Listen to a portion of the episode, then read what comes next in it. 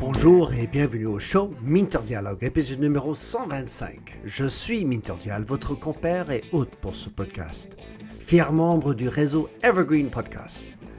Pour plus d'informations et pour explorer les autres podcasts sur ce réseau sélectif, allez visiter leur site evergreenpodcast.com. Mon invité aujourd'hui est mon vieil ami Alexandre Tchetverikov. Alex est le vice-président exécutif du groupe LVMH en Russie. Il est également DG de LVMH Parfums et Cosmétiques et Parfums Christian Dior en Russie et le CEI. Dans cette conversation avec Alex, nous discutons de sa passion pour le rugby, une passion partagée, l'évolution du luxe et les tendances à l'avenir, le marketing du luxe, la présence du luxe en ligne, ainsi que l'importance de la raison d'être dans ce secteur. Si ce podcast vous a plu, merci de prendre quelques instants pour laisser une revue sur votre service de podcasting préféré. Plongeons alors dans cette nouvelle émission avec Alexandre Chetvelikov. Et Alex Chetvelikov, fut un temps, on se connaît depuis combien de temps, mon Dieu? On, s'est rencontrés euh, dans un une pizzeria sur Paris. On est devenus euh, grands amis à l'INSEAD et on se connaît intimement depuis. C'est un grand plaisir, enfin, de pouvoir t'inviter. J'y ai pensé beaucoup avant, Alex. Euh, dans tes mots, comment souhaiterais-tu te présenter? Alexandre Chetverikov, euh, déjà, euh, et ami de Minterdial depuis. Est-ce qu'on donne le nombre d'années Oh, c'est des, décennies, c'est clair. voilà, c'est en décennies que ça se, ça dit. Ça va bien. On va bientôt tourner la, la troisième décennie de notre de notre euh, relation intime. Euh, qu'est-ce que je peux dire euh, sur, sur moi rapidement, puisqu'on n'a pas non plus trop le temps de s'apesantir. nous, on s'est connus à l'INSEAD, mais avant l'INSEAD, j'ai un parcours un peu particulier. Je suis d'origine de l'Union de l'Union soviétique. Je suis né à Kiev. Euh, je suis français. Je suis devenu français parce que j'ai émigré en France en, 68. Je suis français et euh, fait mes études en France et je suis devenu ingénieur. Donc j'ai une formation d'ingénieur à la base. Travaillé quelques années euh, en Italie pour la Fiat, ensuite euh, Shell euh, en France et ensuite c'est là que je suis parti à l'INSEAD que je t'ai rencontré. Et après l'INSEAD, la carrière, comme quelquefois l'INSEAD permet de le faire, les business schools permettent de le faire, m'a fait évoluer vers d'autres directions. Ça a commencé par Coca-Cola à Vienne et puis ensuite le lancement de Coca-Cola en, Ukraine en 93-94. Euh, je suis parti de Coca-Cola ensuite en 97 pour rejoindre Diageo en Russie où j'étais directeur commercial. Ensuite, je suis revenu en France. J'ai travaillé quelques années dans le film marketing, euh, une filiale du groupe Omnicom, euh, et, ensuite un peu de, de start-up. Et je suis revenu euh, te revoir euh, chez L'Oréal en 2003. et là, je suis reparti en Russie dans la division coiffure, tu étais aussi, lancer une petite marque qui s'appelait Matrix. et ça assez bien marché. Et ensuite, après ça, en 2007, je suis parti toujours pour L'Oréal et toujours pour la coiffure en Corée. Euh, pour prendre la division. Et ensuite, en 2011, j'ai quitté le groupe L'Oréal et je suis, euh, j'ai rejoint le groupe LVMH.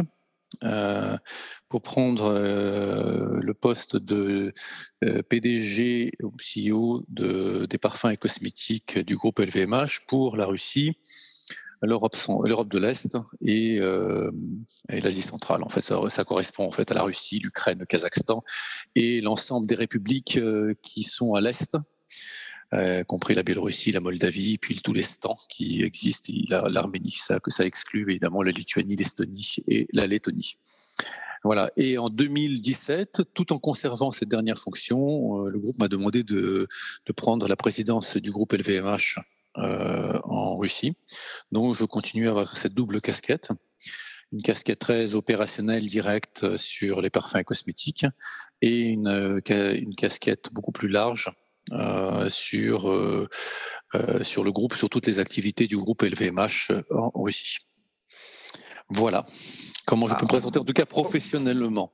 Oui, oui. Mais quel parcours En fait, tu passes de la voiture et des camions grand luxe, passant par l'entrepreneuriat, dernier Coca-Cola du monde, et, comment on dit, et, et les shampoings, la couleur pour les cheveux, vraiment un, parcours exceptionnel. Qu'est-ce que tu dirais, qu'est-ce qui définirait ton succès Comment tu arrives à, faire un tel parcours? Qu'est-ce qui t'a amené à briller de cette manière? Au début, il y, a vraiment deux, voies différentes. Hein. Il y a la, partie ingénieur. Je suis né dans une famille qui était euh, d'ingénieurs. Ma mère est ingénieure, mon père est ingénieur. Donc, je voulais toujours être euh, technicien, enfin technique, dans, scientifique. Je rêvais d'être cosmonaute, d'être pilote. donc, j'ai fait ingénieur comme euh, tout, tout le monde de ma famille le faisait. Hum, donc là, je ne rêvais pas de vraiment de carrière. J'avais une vision un peu plus poétique, un peu d'artagnanesque de la de la fonction. Puis ça m'a amusé beaucoup moins que je le pensais d'être ingénieur, la lenteur des choses, le pas, d'impact direct, c'était pas vraiment moi. Et ensuite, effectivement, il y a ce que j'ai fait, que j'ai pu faire euh, après l'INSEAD. Donc l'INSEAD là-dessus a joué un très grand rôle d'ouverture des écoutilles, d'ouverture des, frontières, euh, d'horizons, de, de discussion avec des gens qui venaient de pays très différents et surtout qui avaient fait des choses différentes. Et ce contact, c'est beaucoup, c'est même beaucoup plus important que ce qu'on apprend à l'INSEAD. Euh, c'est plus vraiment ce que les gens te racontent. Et ensuite, comment on se met à niveau. Hein, et c'est, une tournure d'esprit. Donc après l'INSEAD, euh, je ne peux pas dire que je dirige vraiment ma carrière parce que c'est aussi fait de gens qui viennent, qui te demandent de faire quelque chose et un choix à un moment ou un autre. Donc j'ai toujours eu des choix, pratiquement toujours eu des choix. J'ai pris des choix, euh, un certain nombre de choix. Par exemple, l'un des premiers choix que j'ai fait, je n'ai pas voulu être consultant. Alors que j'ai, on m'a proposé d'être consultant, je devais rentrer chez Bain à la fin de l'INSEAD. Et finalement, entre Bain et Coca-Cola, j'ai préféré prendre l'industrie plutôt que de prendre, euh, euh, prendre le conseil. Bien ou pas bien, ça, on ne peut pas revenir en arrière, mais je vais toujours aimer construire quelque chose plus, plus faire moi-même que de, de euh, d'être dans le, dans le conseil où on voit des choses différentes, très intéressantes d'ailleurs, mais, mais de façon l'une à la suite de l'autre, sans peut-être voir la fin. C'est toujours des projets. Euh, et puis euh, euh, l'expérience en, Ukraine avec Coca-Cola m'a permis aussi de montrer, de, regarder des choses que je n'avais pas pu faire ailleurs, c'est-à-dire de, de, bâtir une stratégie. J'avais vraiment les coups des libres, les coups des franches à cette époque-là, et de, de, lancer vraiment une start-up. Hein. Coca-Cola, ça a l'air d'une très grand groupe, mais quand il n'est pas implanté quelque part et que personne ne connaît euh, le produit, ce qui était vraiment le cas en 92-93 euh, en Ukraine. Tout le monde connaissait Pepsi, mais personne ne connaissait Coca-Cola encore. C'était vraiment une aventure. Et là, ça m'a intéressé de construire quelque chose, de mettre en place une idée, une vision, ensuite une stratégie et ensuite l'exécution. Ça, c'est toujours ce que j'ai aimé faire. Donc ça, j'ai fait quelques années. Et puis ensuite, bah, l'évolution et le parcours, ça fait, ça fait aussi de ce que les groupes peuvent proposer ou ne pas proposer. À un moment, c'est tout n'est pas un paradis, c'est-à-dire on peut se dire on rentre quelque part et euh, au bout de quelques années, au bout de trois ans, ah ben bravo, vous allez maintenant partir au Brésil et puis ensuite vous allez faire un peu de Chine et puis ensuite les États-Unis, bien entendu, monsieur. Mais en fait, ça se passe pas toujours comme ça. Et chez Coca-Cola, qui était en plus, j'étais un butler de Coca-Cola, qui s'appelait Coca-Cola Mathilde, n'avait pas suffisamment de filiales dans le monde pour me proposer une telle carrière. Donc je suis parti de moi-même pour aller rejoindre un groupe qui pouvait mondial, qui était Diageo, qui pouvait me permettre de faire ça. À Diageo, ça aurait pu être très intéressant. Seulement, quand je suis arrivé chez Diageo, c'était le jour de la fusion entre deux groupes, qui étaient le groupe Guinness et le groupe euh, Grand Métropolitan, qui ont fusionné. Et donc, évidemment, quand on a des fusions, on a des contractions ensuite, et les gens qui viennent de rentrer, ben, ils en font un peu le, euh, sont un peu les victimes. last in, first out. Exactly, exactly. Donc je suis rentré en France. Bon, en France, euh, il est clair que la euh, situation pour quelqu'un qui a fait, qui a fait déjà pas mal d'années à l'étranger, ce n'est pas si simple que ça. Et puis je commençais à avoir une sorte de tag euh, russe sur le front, qui fait que j'ai fait des choses assez intéressantes. J'ai appris, mais euh, c'était un peu la stagnation. D'où le retour en Russie et de nouveau une croissance très intéressante euh, avec L'Oréal et ensuite avec LVMH.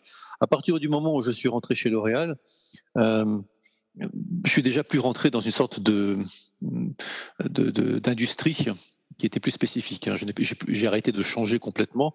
Comme tu disais, entre le camion et le luxe, il y a une grosse différence. Entre L'Oréal et LVMH, il y a il y avait finalement assez peu de différence. On est à peu près, on va dans la même direction, dans le même grand cercle, euh, dans le grand ensemble. Et, ensuite, l'évolution, c'est ensuite les gens, l'accord que j'ai ou pas avec euh, l'entreprise dans laquelle je travaille. Euh, tu sais, bien de quoi on parle, de quoi je parle. Euh, les propositions qu'on fait et d'autres propositions qu'on fait autour. Une fidélité, oui, mais une fidélité aussi qui est basée sur, sur ce que je veux faire et je veux m'amuser pour moi, faire des choses intéressantes pour moi qui me, qui me passionnent. Et euh, me retrouver avec euh, le groupe LVMH euh, par la suite, ça donnait la possibilité de, d'avoir, de rentrer dans un univers qui était à la fois proche de celui que j'avais fait parce que c'était les parfums cosmétiques, mais surtout cette opportunité, je ne serais peut-être pas resté d'ailleurs en Russie aussi longtemps que ça, si on m'avait pas donné cette opportunité il y a 4 ans, 5 ans maintenant bientôt, de d'élargir le scope et de, de, de travailler euh, autant sur euh, passer du temps à m'occuper de, de parfums que de m'occuper de mâles, que de m'occuper d'hôtellerie, d'avions, de, de yachts et évidemment de, de fashion, euh, etc. Donc on a des énormément de lignes euh, de, de, business de, qui sont très différentes, qui, qui, qui font euh, que c'est intéressant pour moi, que je m'ennuie pas. Voilà. Ah, pour t'avoir connu, j'ai toujours eu cette impression que le luxe te convient bien. J'ai aussi un, souvenir euh, de, ta, cap, ta, connaissance du jazz qui, m'a bluffé dès, dès la première rencontre. Et aussi, on a un autre équipe qu'on partage, c'est une passion pour euh, le rugby. Mmh, et, et, j'étais en train de penser à ça quelque part en Russie. Il y a du rugby, la Georgie peut-être un, peu plus. Euh, et, être un rugbyman, c'est pour moi c'est synonyme de euh, lever les manches et, plonger dans la boue. Et enfin, il faut, faut y aller dans l'opérationnel. Euh, mais je voudrais te citer une, quelque chose que tu m'as dit il y a sept ans. Tu me l'as écrit, je l'ai gardé tellement ça m'a. Euh, j'ai été frappé par ce que tu as dit. Donc, je te, le reciter et on je voudrais en discuter avec toi. Tu as dit, Minter, fais attention. Il y a deux écoles de rugby. Un, une, celle qu'on aime en voyant jouer les All Blacks, faite de vision de ce jeu, le haka, ne jamais lâcher le ballon, toujours soutien, de stratégie, de talent individuel au service du collectif, de préparation, de conditions physiques, de bonne agressivité. Et l'autre, celle qu'on aime moins, mais qui reste si populaire en France, c'est le rugby des clochers, où la troisième mi-temps est plus importante que le match, où la stratégie est faible, où le courage consiste à laisser l'adversaire sur le tapis, sans que personne le voie, dans une mêlée ouverte, par exemple. J'ai l'impression que... ça oui. J'ai l'impression que tout le monde aime le rugby des Blacks, mais tout le monde ne veut ou ne peut pas y jouer. Comment tu réagis par rapport à ça? Euh, C'était vrai dans les années 80, je pense. Ah. C'était l'époque de, de de Papa Rambord, des frères Spanghero. Euh, c'était ça, c'était l'époque où euh, on jouait un rugby qui n'était pas professionnel et quand on, quand on joue un rugby qui n'est pas professionnel, c'est difficile d'avoir une, une, une, stratégie parce qu'on arrive sur un terrain boueux le, le, le dimanche, on, a après, on s'est à peine euh, exercé, on sort, l'un qui est électricien, l'autre est dentiste, le troisième est médecin, etc. Comme au Pays de Galles, à l'époque du Pays de Galles où il y avait vraiment sûr, JPR. Exact, JPR. Euh, et puis maintenant, avec le professionnalisme du rugby, je pense que ça, ça a disparu. Puis, j'ai peut-être dit ça, effectivement, il y a ces deux écoles de rugby qui existent et il existe toujours une école qui, euh, euh est l'école des, des mêlées fermées, euh, où il y a de l'agressivité, moins maintenant de coups de poing parce que c'est fini, les gens se font expulser pour ça. Mais il existe aussi, euh, dire que j'aimais beaucoup, comme j'étais trois quarts ou arrière, comme toi, euh, j'ai toujours aimé ce qui était pur, le contournement, la, euh, fluidité. Et en fait, j'aime de plus en plus, plus tard, quand j'ai joué encore vers 35-40 ans, j'ai encore joué. Ce que j'aimais de plus en plus, c'était le contact et, le plaquage, euh, le côté agressif, la, dureté du jeu, l'impact, euh, la mêlée, euh, la, mêlée fermée, le grattage. ce, ce truc-là, ça m'a beaucoup plus plu après qu'avant. Avant, je voulais juste courir et marquer un essai. Après, j'ai voulu aider les autres, euh, contribuer et être un rouage dans une équipe et pas seulement celui qui marque et qui crie ouais c'est moi qui ai marqué. Donc ça, et puis par contre, je continue à penser que les All Blacks, effectivement, c'est la meilleure équipe du monde, c'est la plus belle équipe du monde. C'est une équipe qui, est fabuleuse à voir jouer avec des ballons qui sautent de temps en temps. Et ceci dit, l'équipe de France, telle qu'elle a joué cette année, l'année dernière, bah, c'est quand même pas mal non plus, hein avec la balle qui vole de tous les côtés. Euh, c'est superbe avec des improvisations aussi, peut-être avec un peu plus d'improvisation parfois que dans le, rugby black. Euh, maintenant, parce que le rugby black, on a l'impression que toute l'équipe euh, est en train de jouer le même jeu qui est basé sur plein d'options. Et dans le rugby français, il reste toujours ce côté un tout petit peu gascon quasiment, dire je, je, vais faire une, je vais faire un truc. Je pars au ras de la mêlée. Là, le flair français. Euh, ce qu'on dit le flair français. Il reste un tout petit peu de ça que, que j'adore parce que ça, ça, me soulève à chaque fois. C'est une émotion incroyable de, de voir le rugby. C'est des bonnes perspectives pour 2023. Oh oui. Oh oui, oh oui. il faut que j'y serai, j'y serai, c'est sûr. Il faut que j'achète des billets d'ailleurs. Voilà, et, et qu'on on y va ensemble, j'espère. Hum, donc voilà, pour euh, bah, parler de rugby, il y a, je pense, quand on est rugbyman, ça porte des valeurs.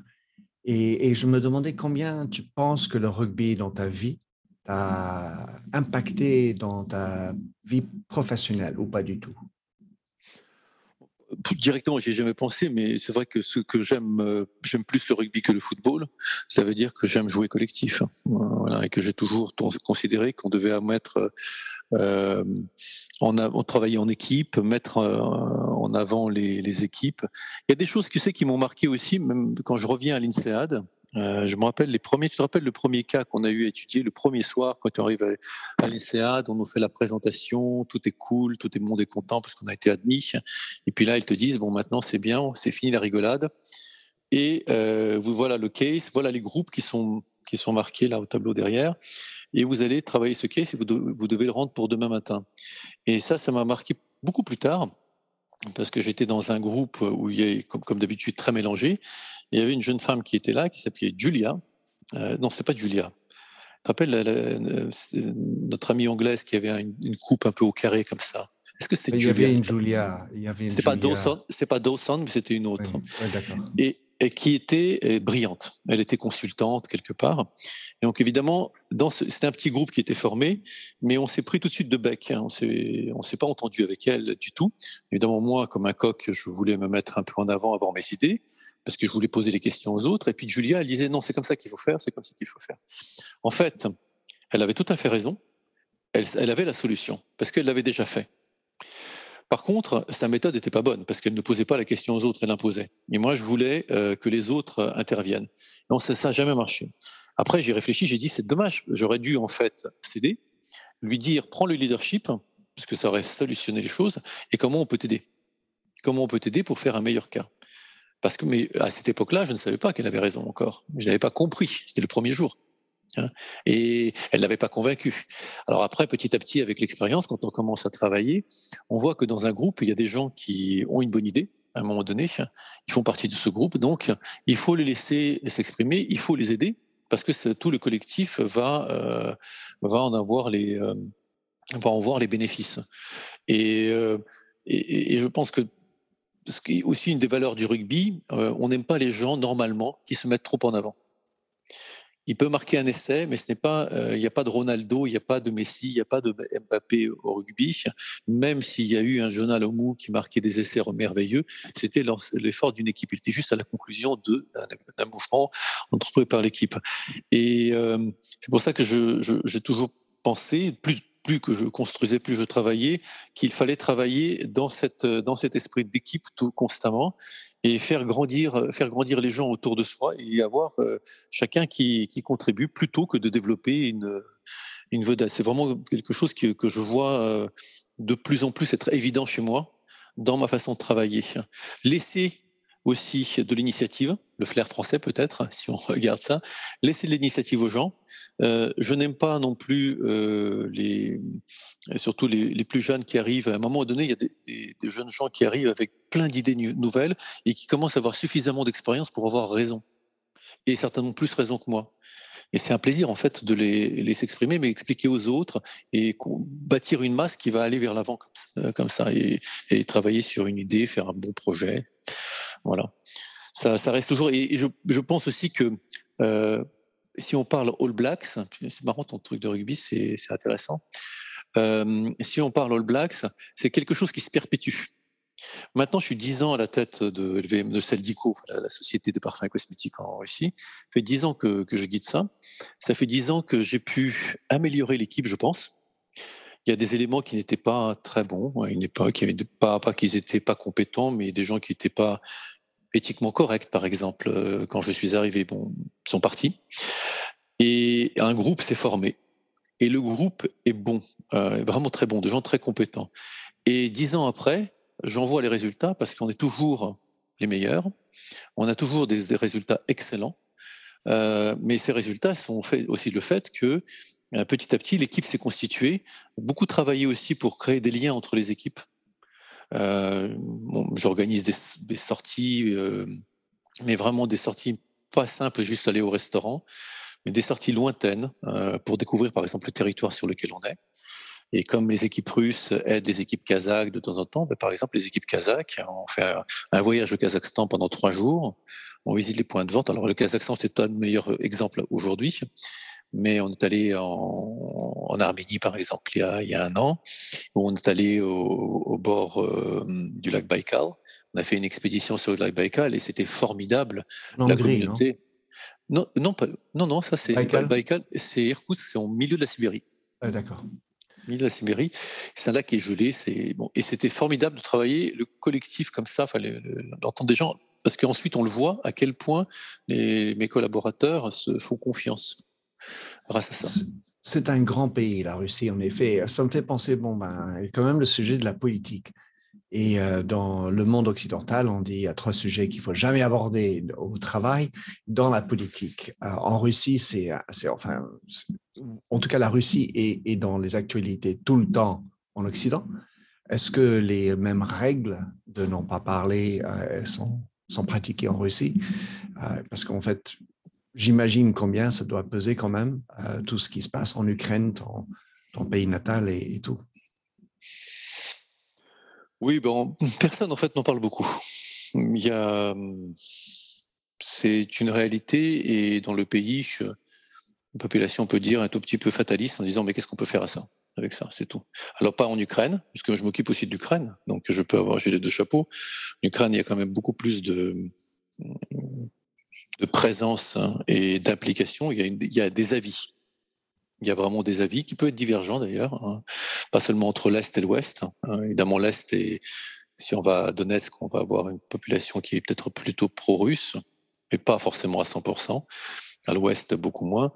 Mais à Kiev, on a des, divergences. On a aussi des différences de langue. Hein. Il y a beaucoup d'Ukrainiens qui, à Kiev, qui parlent, qui parlent, enfin, dans toute l'Ukraine, qui parlent, non, qui parlent russe. La, la, majorité de la population continue à parler russe au quotidien là-bas. Mais il y a bon, une formation d'un pays, hein, les choses. Et donc là-bas, on en parle plus. En, Russie, ce sont des sujets qui ne s'évoquent pas. Les gens n'ont pas l'habitude en Russie de parler de politique. Quand on sort, on parle jamais de politique. Hein. C'est parce que c'est un sujet sur, sur, des sujets sur lesquels et alors et alors? En France, on peut dire oui, Macron, Pécresse, etc. Zemmour. Ah, Zemmour. On, aime bien critiquer. Voilà on a toujours des avis. Là-bas, bon, et alors? Et puis c'est le, système politique est un système très fermé qui est concentré autour du Kremlin. Il est très difficile à décoder, très difficile. Euh, les journalistes généralement occidentaux ne le décodent pas du tout. Euh, ils, travaillent sur du superficiel, qui est euh, des apparences, en oubliant une chose principale. Hein, c'est des même à l'époque des tsars, le, le pouvoir se tenait toujours dans une petite cour dans le Kremlin de, gens très très proches qui décidaient, et ça a continué comme ça. Euh, le, pouvoir est décidé vraiment dans un petit cercle, et ce n'est pas du tout les ministres qui décident ni rien, c'est un petit cercle, mais de gens qui, se, qui peuvent avoir des avis différents. Euh, là voilà. Et donc, comme personne n'a accès à ça, donc comment peut-on le, émettre quelque opinion que ce soit? Mais cependant, le et alors, c'est dans le planning Parce que si tu dis, voilà, j'ai un budget pour cette année de X, euh, bien, ça dépend de, quelques événements. Donc là, il y a, un brouillard euh, sur l'horizon.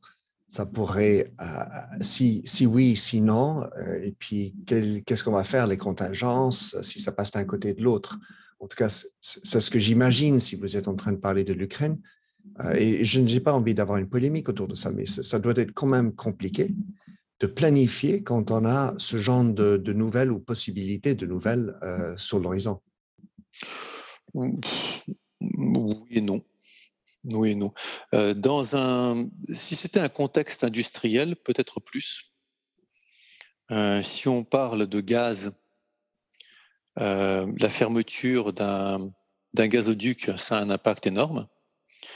Euh, dans ce cas-là, effectivement, il faut mettre des options et ça a un coût énorme et ça a des conséquences financières énormes. Dans notre, nous, on est une entreprise de biens de consommation. Les gens continuent de consommer. Donc, euh, évidemment, s'il y a une guerre, comme tu dis, s'il y a une guerre, dans ce cas-là, les gens ne continueront pas à consommer. Dans ce cas-là, le plan que tu as mis en place n'est plus juste fonctionnel. C'est pas la peine de penser midi à 14 heures et de faire 50 millions de scénarios. Il y a un scénario où il n'y a pas de conflit. Il peut y avoir des tensions plus ou moins grave. Mais dans ces tensions, les gens le matin ils se lèvent, ils vont au travail, et puis euh, le soir ils passent dans un magasin et s'achètent un produit de beauté par exemple, et ça continue comme ça. Le, la seule, les grandes questions sur lesquelles il faut euh, qu'on doit planifier par contre, c'est les impacts de taux de change. Mais de nouveau, les impacts de taux de change, c'est juste une question de ligne de profitabilité ou pas de moins de profitabilité ou de plus de profitabilité. De nouveau, c'est euh, bon. Après, il y a les augmentations de prix, donc euh, pouvoir d'achat, oui, évidemment, on le voit. Mais c'est c'est des scénarios finalement assez euh, faciles à mettre en place. Je suis toujours plutôt partisan de faire des choses simples. Et par exemple, quand on a eu le Covid, le Covid, ça, c'était vraiment plutôt, c'est plus plus compliqué. Le, le, Covid était beaucoup plus compliqué que ce qui se passe entre la Russie et l'Ukraine, le Kazakhstan en ce moment. Beaucoup plus compliqué. Parce que là, on peut avoir un scénario, on a soit ça s'arrête, soit ça s'arrête pas. Et donc euh, là, il y avait, il y a, pas mal d'entreprises euh, qui ont fait des, mais qui faisaient un scénario par jour. Hmm. Ça, c'est inutile. C'est inutile. Nous, on a fait un scénario qui était basique. J'ai fait deux scénarios. J'ai fait un scénario haut et un scénario en bas. C'est une fourchette, comme les fourchettes de négociation dont on a beaucoup parlé à une époque avec Dedrix. Bah, c'est une fourchette dans laquelle tu travailles et c'est tout. Et à un moment, tu te penches plus vers l'un côté et l'autre côté et tu ajustes. Une question de variable d'ajustement. Donc, I'm Ken Harbaugh, host of Warriors in Their Own Words, a podcast that presents the unvarnished, unsanitized truth of what we have asked of those who defend this nation. As a country, we need these stories more than ever. Stories from Americans who have borne the battle, including 30 year old remastered interviews with veterans from World War I recounting their time in the trenches of Europe and with veterans from World War II, Korea, Vietnam, and from our most recent conflicts in Iraq, Afghanistan, and other battlefields Americans may never have heard of. Hear their stories by listening to Warriors in Their Own Words wherever you find podcasts. On va parler du luxe maintenant, euh, un peu dans le, dur. Um, le, luxe, c'est un marché qui se porte bien. Euh, qui s'est bien porté pendant toute la pandémie, en tout cas par rapport aux autres industries. je me demandais, peut-être c'est un regard particulièrement CIS, enfin là où tu, tu, euh, tu, travailles, mais quelles sont les tendances dans le luxe? Qu'est-ce que, comment vous voyez le marché du luxe Évidemment, il y a plein de parties, les yachts, euh, euh, la beauté, le, mode. Donc, mais comment est-ce que tu vous décoder ça? Ah, mais là, c'est une question très large. J'espère que je ne vais pas être trop long. Euh, d'abord, le luxe est divisé en plusieurs types euh, de luxe. Évidemment, il y a un luxe qui est plus accessible, moins cher. Ben, les parfums, c'est moins cher qu'un yacht. Voilà, c'est simple. Donc, les parfums, tu peux en acheter euh, un, rouge à lèvres, tu peux en acheter un par semaine ou un par mois. Un yacht, peut-être un peu moins. les tendances se dépendent de ça.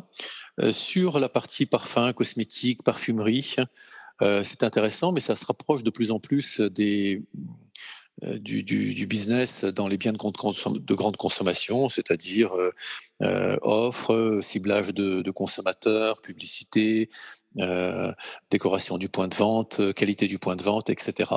Euh, le parcours du consommateur. Alors, ce qui est intéressant dedans, c'est les évolutions évidemment du digital. Qu'est-ce qu'on arrive avec le digital là-dedans? Et là, particulièrement, je trouve que c'est très intéressant en Russie parce que euh, en parlant vraiment de la parfumerie cosmétique, et je passerai au reste après, c'est que euh, dans le monde maintenant, on dit le digital, le digital, le digital. De tous les côtés, ça explose.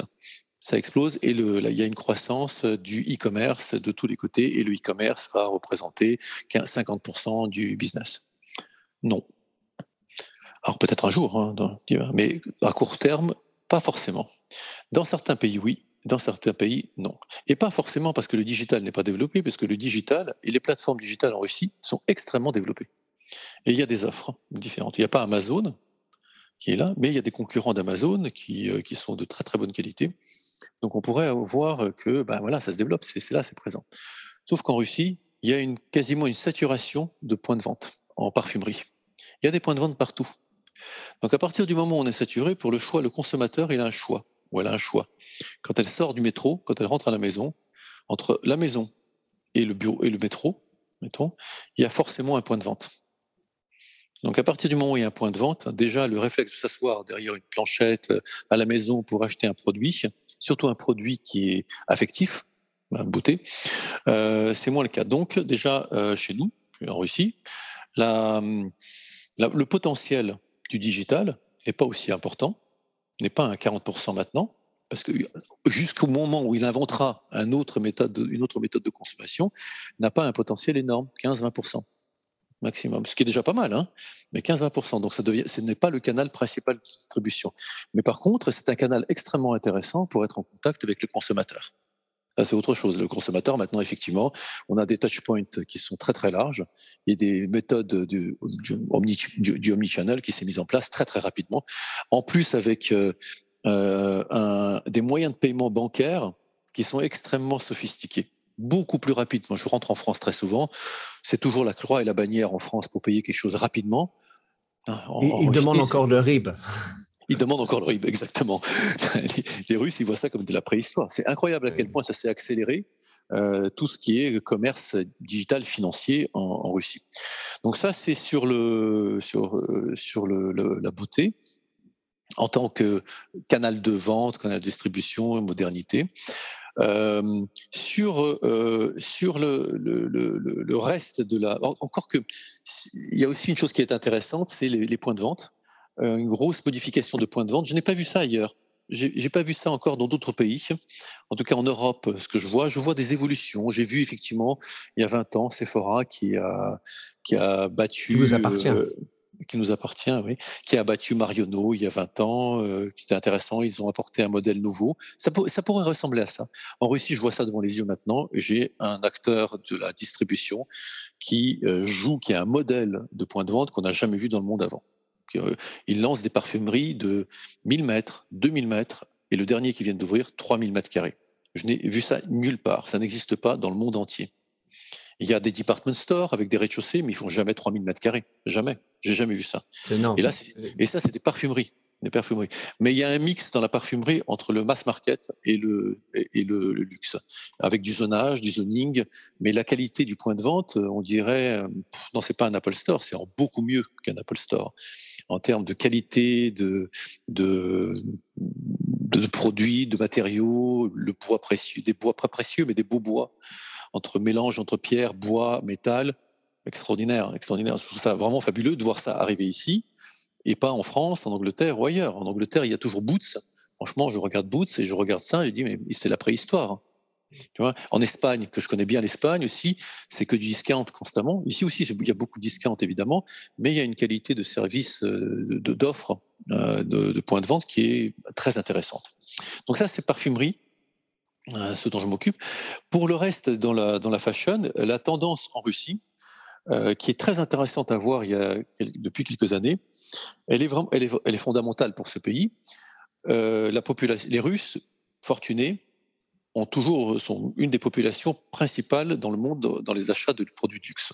Ils achètent énormément à Londres, ils achètent énormément à Monte Carlo, ils achètent énormément en Italie, à Paris évidemment, avenue Montaigne, etc.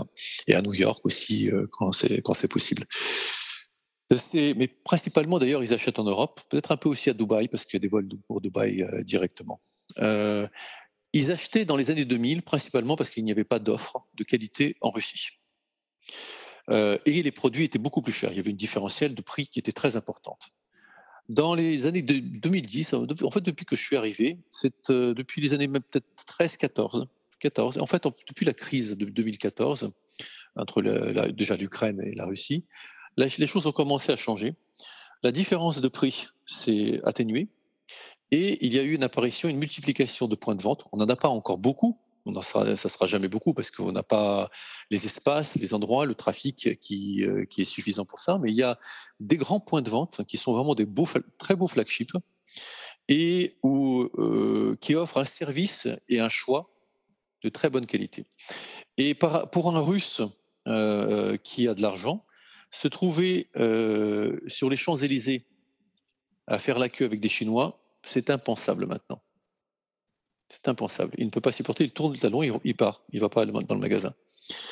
Par contre, quand il arrive dans un magasin à Moscou, il n'y a pas de queue.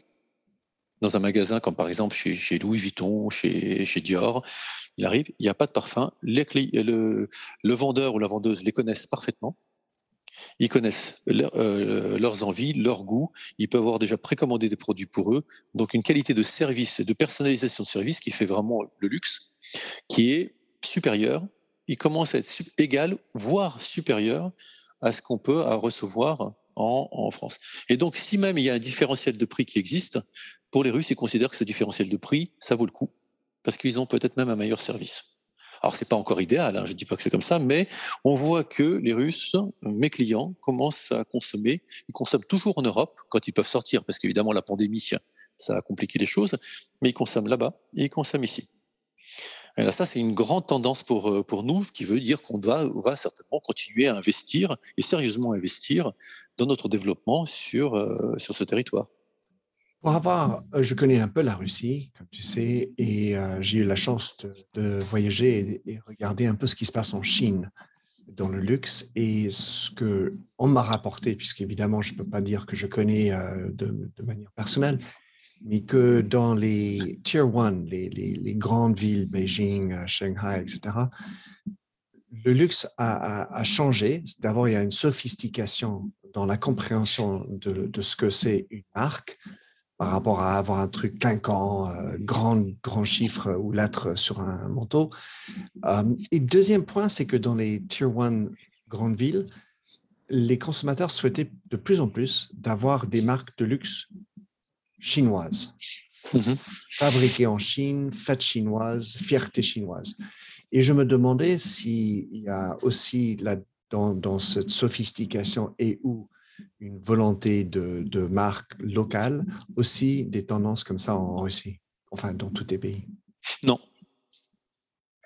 Non, il n'y en a pas pour l'instant. Ils sont très très loin de ça, donc ce n'est pas le bon timing. Ce n'est pas la, bonne dynamique encore pour ça. Il y a, il y a eu, depuis les débuts de 90, il y a eu des stylistes russes Zaitsev, par exemple, qui était un, styliste très reconnu dans les années 90, qui a, qui a même ouvert euh, à Paris, si je ne me trompe pas. Il y a eu des, euh, il a développé des collections en Russie, mais ça n'a jamais pris, c'est jamais installé, ce n'est jamais devenu une marque comme Dior, Chanel ou Hermès ou, euh, ou Vuitton. c'est un peu trop tôt, je pense il, y a peut-être moins la culture aussi qu'il y a en Chine de, de l'individu. Il y a quand même, même si les Chinois ont beaucoup travaillé avec les dernières, euh, sous le régime chinois, il y avait beaucoup de collectivisation. Il y a eu quand même beaucoup de, de petits ateliers qui ont toujours euh, existé à Shanghai, euh, à Pékin, dans la province. Donc, On ne a... pas dire fabriqué pour le monde. Oui, alors il y a de la fabrication pour le monde, bien sûr, mais il, fabrique des pièces euh, en, milliards d'exemplaires, mais il fabrique aussi des petites pièces. Et à partir du moment où il fabrique des petites pièces, ils, connaissent le produit et donc ils peuvent, euh, ils peuvent développer. La, ce, que, ce, que, tu dis, la fierté ou pas la fierté, Ça, ce n'est pas encore apparu, je ne le, vois pas. Euh, ça viendra peut-être, certainement ça viendra, mais ça prendra un peu plus de temps. Moi, je l'encourage. Hein, si, si, si, ça vient, notre groupe sera ravi d'avoir. Euh, c'est même pas une concurrence parce que je considère qu'il faut un écosystème dans le luxe. Il faut avoir euh, plus de monde. Il faut se pouvoir se promener quelque part en ayant du choix, du choix et un choix qui se renouvelle, qui se qui se flétrisse pas. Donc les marques, elles innovent dans leur tendance avec leurs stylistes, mais c'est bien aussi de voir de nouvelles marques qui apparaissent et des marques qui peuvent être euh, locales. Donc moi, j'encourage ça. S'il y a, j'en je, serais ravi. Si on reste dans la mode, euh, il y a un article qui vient d'être publié dans l'Indépendant en Irlande, écrit par Anne-Marie Tomchak, mon amie. Elle a dit la production d'avis a quasiment doublé dans les derniers 15 ans. Euh, là, par exemple, on n'est pas forcément en train de parler du luxe, mais de manière générale. Mhm. Avec encore plus qui est jeté à la poubelle. En revanche, le consommateur moyen achetait 60% plus de fringues en 2014 qu'en 2020 et l'a gardé pour juste la moitié du temps que précédemment. Donc, ça, c'est tout ça, c'est selon une, la recherche chez McKinsey. Mmh et, donc, il y a euh, ce qu'elle dit, c'est une décroissance. Il y a un besoin du marché de la mode de, revoir cette tendance de toujours plus, de toujours acheter plus, consommer plus, notamment dans la mode. Et combien est-ce que ça, c'est vrai dans le luxe et peut-être encore moins en Russie D'abord, acheter toujours plus. Euh, c'est dans la dans la fashion, dans la haute dans la couture, dans la haute couture, dans les mettons dans les produits de luxe. Euh, il y a peu de gens qui peuvent se permettre d'acheter énormément. Donc, euh, ce que tu dis, euh, ça concerne peut-être les Zara, mais ça concerne beaucoup moins un producteur de, de valises à 1000 ou 2000 euros la valise. On ne peut pas en avoir beaucoup. Donc, plutôt on en achète et elle dure longtemps, et c'est plutôt sur la qualité qu'elle peut durer. Après, évidemment, il y a aussi une tendance des, fashionistas d'acheter plein de sacs, d'acheter plein de chaussures. Revendre. Il y, a, il, y a, il y, a, un gros business. Et rent my one way. Enfin, des, oui, oui, il y a l'occasion. Mais je pense que ça aussi, c'est intéressant comme tendance, hein, ce qui va arriver. Et puis, le, euh, tout ce qui est blockchain et toute l'économie et les les, les possibilités qu'offre la, la, blockchain, ça te permettra aussi d'avoir un service de second hand euh, de très bonne qualité qui va devenir un second marché. Donc ça peut, ça peut être très intéressant et ça peut permettre aussi d'avoir une autre population qui peut avoir accès. Ça a toujours un peu existé, mais c'était un peu sous le manteau. Maintenant, ça va peut-être commencer à exister de façon professionnelle. Je vois, je suis ravi de voir des startups euh, qui se créent qui sont rapides, qui, euh, qui utilisent des technologies qui apparaissent, qui permettent vraiment de garantir euh, les, choses. C'est que Nina avait travaillé dans une entreprise comme ça, Monochain, l'année dernière, et euh, c'est un, un de leurs axes de développement, c'était justement le second hand, le marquage de la garantie du second hand. Mettons un sac Hermès ou un sac Chanel ou un sac Vuitton, comment le garantir que c'est vraiment un sac d'origine? Et tu peux le tracer de cette façon-là. Voilà. Après, oui, il y a une. Je, pense qu'il y a, une, grande tendance à, un trop de consommation. Dans le luxe, il y a des gens dans le monde entier, dans le monde entier, qui ont tendance à euh, multiplier les achats parce qu'il y a dans le monde entier énormément d'argent disponible et quelquefois dans peu de mains.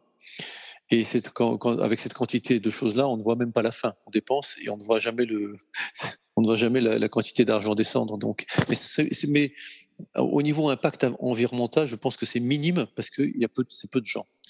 Euh, par contre, sur tout ce qui est production de masse, là, c'est autre chose. Là, c'est autre chose. Et euh, alors, en Russie, ça, il peut avoir un avantage. C'est peut-être en Chine, je ne sais pas Évidemment, euh, à la sortie de l'Union soviétique, les gens ont eu besoin de consommer pour rattraper un peu leur retard. Mais euh, à la différence de la France ou de l'Europe de l'Ouest développée, beaucoup de gens ont conservé des petits appartements encore, où il n'y a pas forcément la possibilité de tout stocker. Et oui, donc il y a une limite entre ce qu'on peut faire. Et euh, il y a aussi un autre phénomène. Dans les années 2000, dès que les Russes ont commencé à avoir de l'argent, et quand je dis Russes, c'est les Ukrainiens, toutes les, tous les pays de l'Est, de l'ex-Union soviétique, en fait, les gens, ils ont consacré leur argent à voyager plutôt qu'à acheter. Ils ont acheté des habits. C'est l'expérience. Parce que ça, c'était quelque chose dont ils ont été privés pendant des années, alors que les vêtements, ils en avaient, même s'ils ont été privés aussi. Mais le voyage, c'est autre chose. Je n'ai jamais vu de gens qui avaient autant voyagé et qui ont connu autant de pays que, que les Russes. Des gens qui ont beaucoup plus voyagé que toi et moi. Hein. Entre nous, euh, l'expérience, c'est tout. Hein. Oui. je termine. Euh, dernière question pour toi, Alex, et puis je te laisse euh, reprendre une vie normale, comme on disait au Guignol. la loi Pacte en France, la raison d'être, le purpose, est un sujet très tendance euh, dans les, les magazines de, marketing. Toutes les marques doivent avoir euh, un purpose, une raison d'être. Et récemment, il y a eu le clock euh, de Ben Jerry's et Unilever en voyant que voilà une marque qui, a un purpose très affiché, mais qui cloche ou qui n'est pas tout à fait uniforme dans toute la marque, toute la société Unilever. Chez LVMH, quel est le poids du, purpose et est-ce que ça a un sens et comment le déployer dans toutes les marques? Est-ce que c'est quelque chose dont vous vous préoccupez beaucoup ou pas? Déjà, chez LVMH, chacun se préoccupe de soi. Donc, chaque maison, c'est vraiment une structure. Il faut oublier que LVMH, c'est une holding avant tout. Euh, c'est pas un groupe comme Procter ou comme euh, Bonne ou comme L'Oréal. C'est une holding. Et donc, il y a une énormément de différence entre une façon de fonctionner d'une marque qui, va être dépendante aussi de son président et de ses équipes et d'une autre marque et du type de business dans lequel on est. Ensuite, il y a euh, le fait qu'on travaille quand même, on a un purpose, c'est la beauté. Euh, de plus en plus de la beauté, mais euh, sustainable, de plus en plus. Alors, c'est un, on peut dire, c'est un sujet qui, qui revient, qui est partout, mais tant mieux tant mieux si tout le monde le fait. C'est bien de dire ah ouais, on a été les premiers. Oui, oui, ben, il y a toujours un premier et bravo qu'il y ait un premier. Il y a toujours des pionniers et il y a ceux qui arrivent après. Ben, tant mieux si tous les autres suivent. Ils commencent à faire du, euh, du packaging qui est euh, euh, qui est plus protecteur de la protecteur de la nature. Ça, je, je ne peux qu'encourager ça. Euh, surtout que nous, quand on, dans la parfumerie, on a beaucoup d'emballages. Et euh, c'est un problème, donc il faut effectivement éviter que l'emballage soit nuise à la planète. Donc ça, on, on, le voit arriver de plus en plus euh, comme euh, tendance.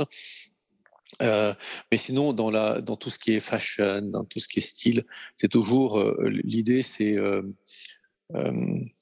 c'est faire des beaux produits. C'est on, on, touche quasiment sur certaines gammes de produits, on touche à l'artistique. Et d'ailleurs, on est on est très impliqué. Euh, un des axes sur lequel on est présent en Russie, c'est l'artistique.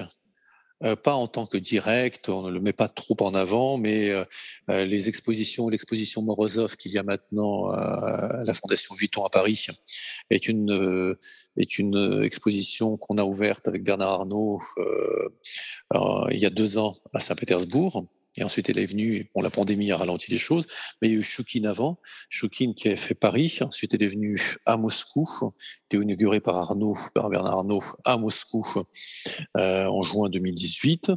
Ensuite, c'est parti à Saint-Pétersbourg, enfin ça fait tout un tour, mais c'est une présence euh, forte qui est assez discrète, hein, pendant, mais que je trouve pour moi formidable euh, dans la culture et la musique aussi.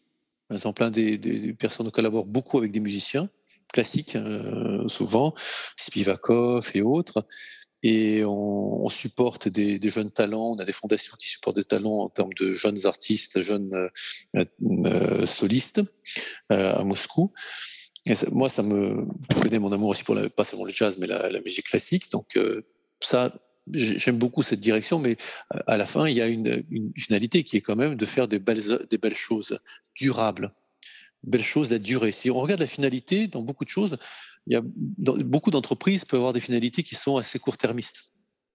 On voit, on dit quelque chose aujourd'hui, dans trois ans, on dira peut-être autre chose. Il y a une chose qui reste une tendance. Et Arnaud, Bernard Arnault le dit souvent. Souvent, c'est moi j'ai une montre à mon poignet. Dans 20 ans, mon fils aura la même montre à son poignet, c'est-à-dire il ces montres. Est-ce qu'il y aura cet iPhone-là ou il n'y aura pas cet iPhone? Il y, a, il y a, il y a cette fameuse marque qui dit euh, je, je l'emprunte seulement, la montre. Oui, oui exactement. Je, je l'ai euh, pendant une petite période. Voilà, il y a ça comme purpose, euh, faire, des, faire des beaux produits, euh, nuire le moins possible à la planète. Oui, c'est des produits chers, évidemment, c'est des produits chers, il n'y a rien à dire, c'est des produits que des gens fortunés achètent, mais pas, pas que. Euh, il y a des produits accessibles dans tout ça, il y en a qui sont moins accessibles. Voilà. Dernière question, Alex. Pour quelqu'un qui voudrait travailler dans le luxe, qui est jeune, qui sort de, de l'école, quel conseil lui donnerais-tu? J'avais exactement la même question hier. J'avais une interview de jeune fille qui téléphonait de France à 25 ans. Et c'est intéressant, elle travaille, dans la... elle, travaille déjà depuis un an euh, chez un parfumeur à Grasse, enfin pas à Grasse, qui est un fabricant de parfums euh, industriel un tout petit peu. Et elle me demandait qu'est-ce qu'elle voudrait, qu'est-ce qu'elle pourrait faire. Le luxe l'intéresse. Est-ce qu'il faudrait rentrer directement, pas directement? La Russie, pas la Russie. Bon, d'abord, je pense que Maintenant, les, les, les, jeunes ne commencent pas à travailler à 25 ans, 26 ans, commencent à travailler assez tôt. Et euh, typiquement, avec mes filles, je le vois avec, euh, euh, en ayant fini déjà avec un bachelor. Tu as des propositions très intéressantes et la question même se pose maintenant, est-ce qu'il faut faire un master? Et, et encore, est-ce qu'il faut faire un MBA That's the question. Et je pense qu'il faut, euh, le, les gens doivent multiplier un peu les expériences déjà au début, avoir quelques expériences, ne pas foncer dans une voie tracée, mais se dire à 21 ans, de toute façon, on ne connaît pas grand-chose, on n'a pas encore compris ce qu'on veut à 20 ans, donc cherche, regarde, look around. Et c'est très important pour un recruteur aussi de voir des gens qui ont eu cette curiosité d'esprit, cette démarche, cette adaptabilité dans un monde qui, qui a besoin, qui aura besoin d'adaptabilité. Ensuite, euh, dans un deuxième sens, je pense toujours que ce n'est pas forcément en rentrant directement tout jeune dans une boîte de, de luxe qu'on aura la meilleure carrière dans la boîte de luxe. Donc, euh, une expérience, par exemple, chez L'Oréal, euh, une expérience chez Unilever, chez Procter, qui sont pourtant des entreprises industrielles et quelque part un peu systématiques. Un peu moins L'Oréal, je dirais, mais beaucoup plus Procter. Et pourtant, ça fonctionne. Mon, patron, le DG, directeur général de LVMH, euh, Tony Belloni, Tony Belloni, est un proctérien, a fait Procter Gamble pendant 30 ans. Il a une super carrière chez Procter. Il a parfaitement réussi chez, chez LVMH. Donc, il y a une formation. C'est-à-dire que c'est intéressant, euh, ces grandes entreprises comme Procter, Lever, euh, L'Oréal euh, installent des process de fonctionnement dans la tête et, euh, et pas seulement des, évitements de fonctionnement ou des solutions ad hoc. Et, c'est très important dans, notre milieu, dans le milieu de l'VMH, parce qu'on a des grosses entreprises qui sont capables elles-mêmes, comme Vuitton, d'avoir déjà un système en place, ou comme Sephora, parce que c'est des boîtes de 10 milliards et plus, donc c'est des boîtes en soi. Il y en a d'autres qui sont minuscules. On a des entreprises qui font 10 millions de chiffre d'affaires. Et 10 millions, on peut euh, on n'a on n'a pas de système en place. Donc, de là à avoir des gens qui arrivent avec déjà des, choses, comment on lance un produit, comment on le fait, tout en gardant le côté petite entreprise, ça c'est important. Donc, je dirais qu'il y a pas mal de façons euh, d'y arriver. Le camion, c'est pas la meilleure solution. Donc, euh, faire commencer par Iveco, euh, c'est peut-être pas ce qui va amener quelqu'un à, travailler chez le VMH, mais on peut commencer chez le VMH. Ça dépend où on veut rentrer. Si on veut rentrer par exemple dans la fashion, si on veut travailler, si Vuitton intéresse, oui, dans ce cas-là, il faut rentrer chez Vuitton assez rapidement et avoir une expérience boutique, avoir une expérience produit, avoir une expérience contact client. Euh, parce que c'est ça qui compte. Si on veut travailler dans la parfumerie, pas forcément rentrer tout de suite chez le VMH, on peut rentrer tout de suite et on peut ensuite rentrer plus tard. Voilà. Alex, il me reste plus que de remercier. Thank you, C'était un plaisir de discuter avec toi. Euh, tu peux reprendre une vie normale. Si tu voulais euh, indiquer un moyen de, de, suivre qui tu es, ce que tu fais, est-ce que tu auras une, une, adresse à envoyer? Sinon, LVMH, euh, regardez tout ce que vous faites. D'accord. Merci beaucoup, Minter. Passe, une, passe un très bon week-end. Merci de nous avoir écoutés sur Minter Dialogue en français. Vous trouverez tous les liens et références cités lors de cet entretien sur mon site minterdial.fr. Pour vous inspirer, je vous laisse avec une chanson que j'ai écrite dans ma jeunesse, A Convinced Man.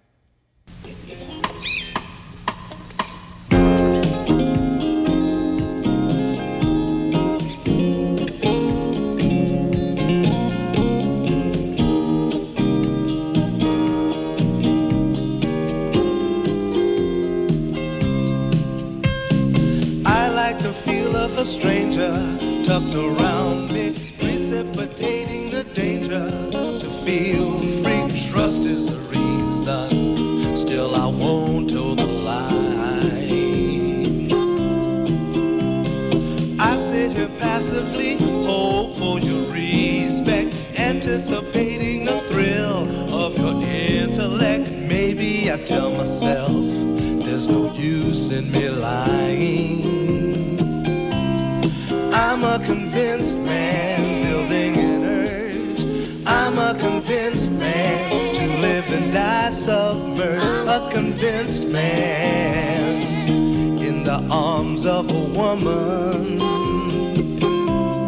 I'm a convinced man, challenge my fate. I'm a convinced man, competition's innate. A convinced man in the arms of a woman. Despise revenges and struggle with deceit.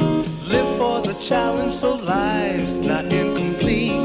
What's wrong with challenge? I know soon we all die. Like the feel of a stranger tucked around me, precipitating the danger to feel free. Trust in my reason and let me show you why. I'm a convinced man practicing my lines.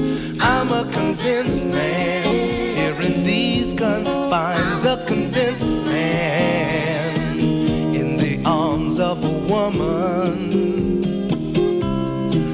I'm a convinced man, bit to the test. I'm a convinced man. I'm ready for an arrest. I'm a convinced man in the arms of a woman.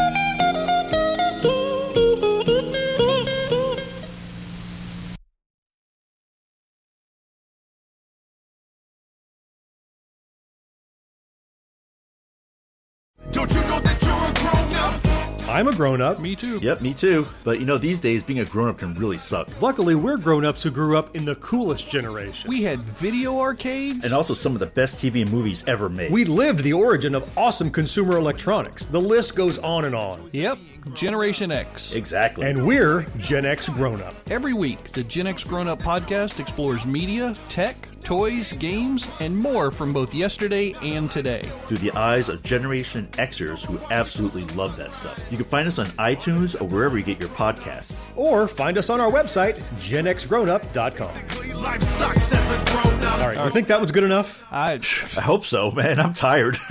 Who listens to a promo on a podcast and then goes and listens to a different podcast? right. I, I, I've never done it. right.